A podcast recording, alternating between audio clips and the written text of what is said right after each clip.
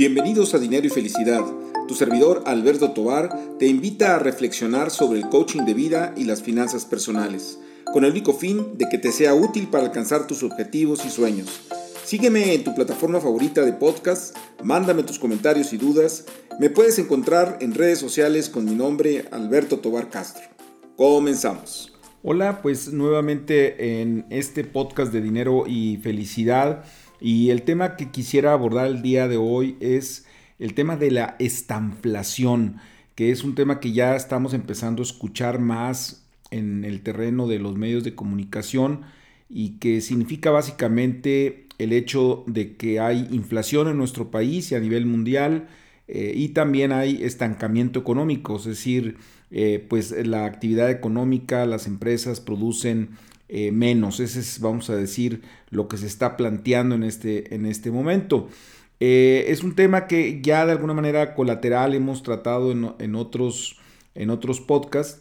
Sin embargo, creo que cada vez reviste una mayor importancia para nuestras finanzas personales y, por eso la intención de, de, verlo desde la perspectiva de cómo de alguna manera sobrevivir o cómo llevar a cabo unas finanzas sanas en este contexto de estancamiento económico con inflación.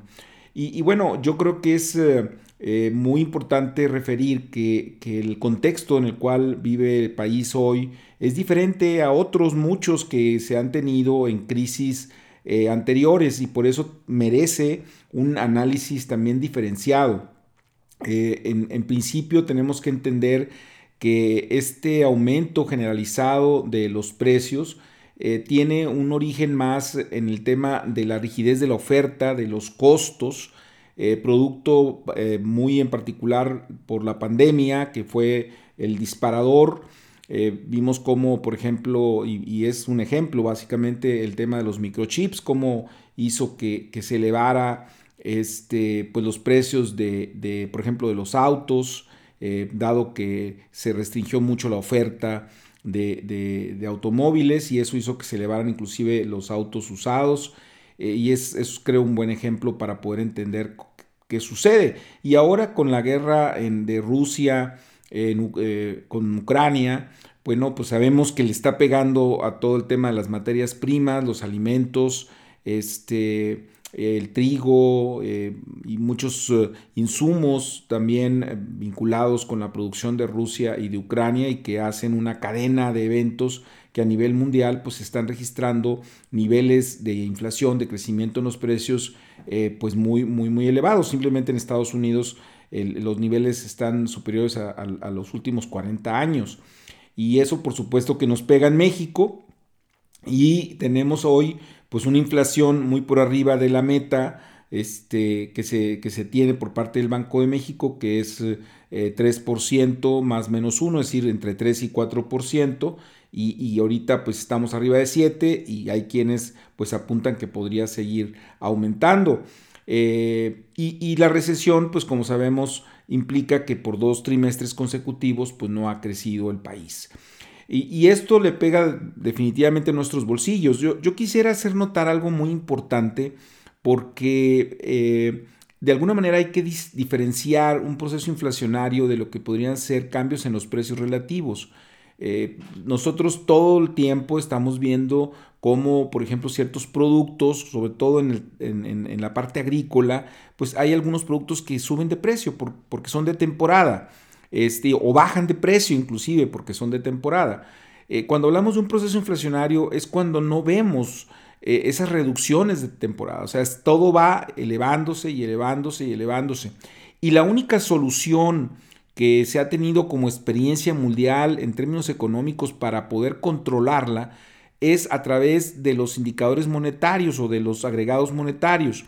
Y esto significa siempre, o sea, siempre, siempre, siempre la elevación en las tasas de interés. Por eso vemos acompañada del proceso inflacionario en los países regularmente una elevación en las tasas de interés.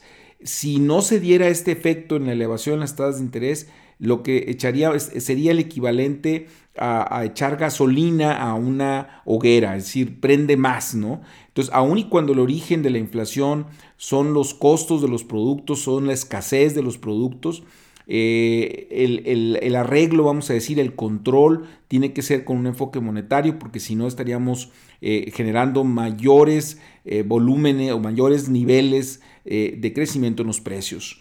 Entonces, eso es lo que estamos viendo en México, elevación en las tasas de interés, elevación en los precios y por supuesto también un impacto en el, en el tipo de cambio, producto precisamente de esta inestabilidad eh, que hace que se eleve la paridad, vamos a decir, del dólar contra el peso.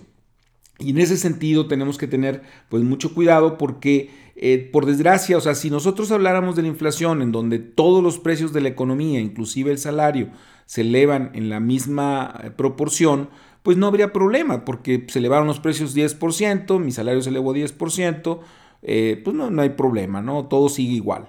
Sin embargo, eh, el problema es de la inflación es que hay ciertas rigideces en algunos precios de la economía y uno de ellos es el precio del, trabajo.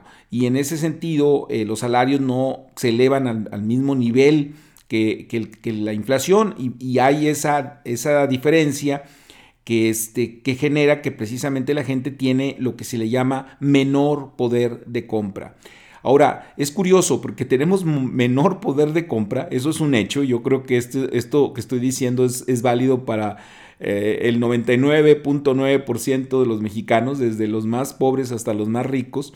Sin embargo, nosotros seguimos actuando como si no tuviéramos este efecto del menor poder de compra y seguimos haciendo exactamente lo mismo. Y eso es lo peligroso. Tenemos que ser conscientes. O sea, si, si ustedes me preguntaran eh, cuál es el principal mensaje que quiero transmitir en, este, en este podcast, es en este momento decir, cuando menos sepamos, entendamos que todo está aumentando de precio y que nosotros no tenemos una elevación en la misma proporción en los ingresos y que entonces afecta nuestro poder de compra. Si compramos lo mismo, entonces nuestras finanzas se ven afectadas.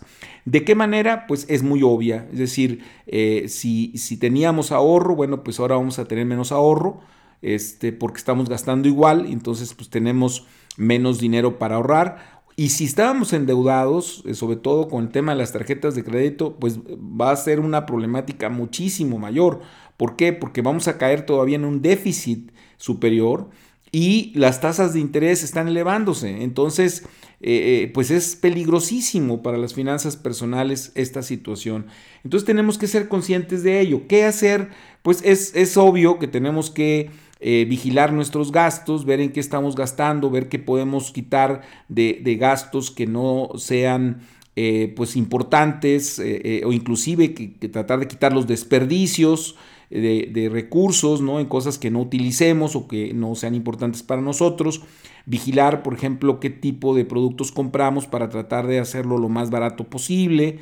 creo que también es un factor relevante. Y bueno, eh, yo creo que nadie queremos consumir menos de lo que consumimos este, o cambiar nuestras marcas preferidas por unas más baratas. Entonces, si, si, nos damos cuenta, bueno, entonces también hay otra salida, que es elevar los ingresos. Ya sea eh, pues cambiando a un trabajo más mejor remunerado, lo cual tiene un cierto grado de riesgo dado el proceso de menor crecimiento económico. hay que tener mucho cuidado con este, con este cambio posible de trabajo. Eh, pero es una posibilidad. Eh, también está la alternativa de buscar eh, nuevos ingresos, ingresos adicionales. Hoy con el Share Economy, a través de redes sociales, a través de, todos estos mecanismos virtuales, bueno, pues igual buscar otro tipo de ingresos que nos, que nos genere mayor margen de maniobra en nuestra, en nuestra economía.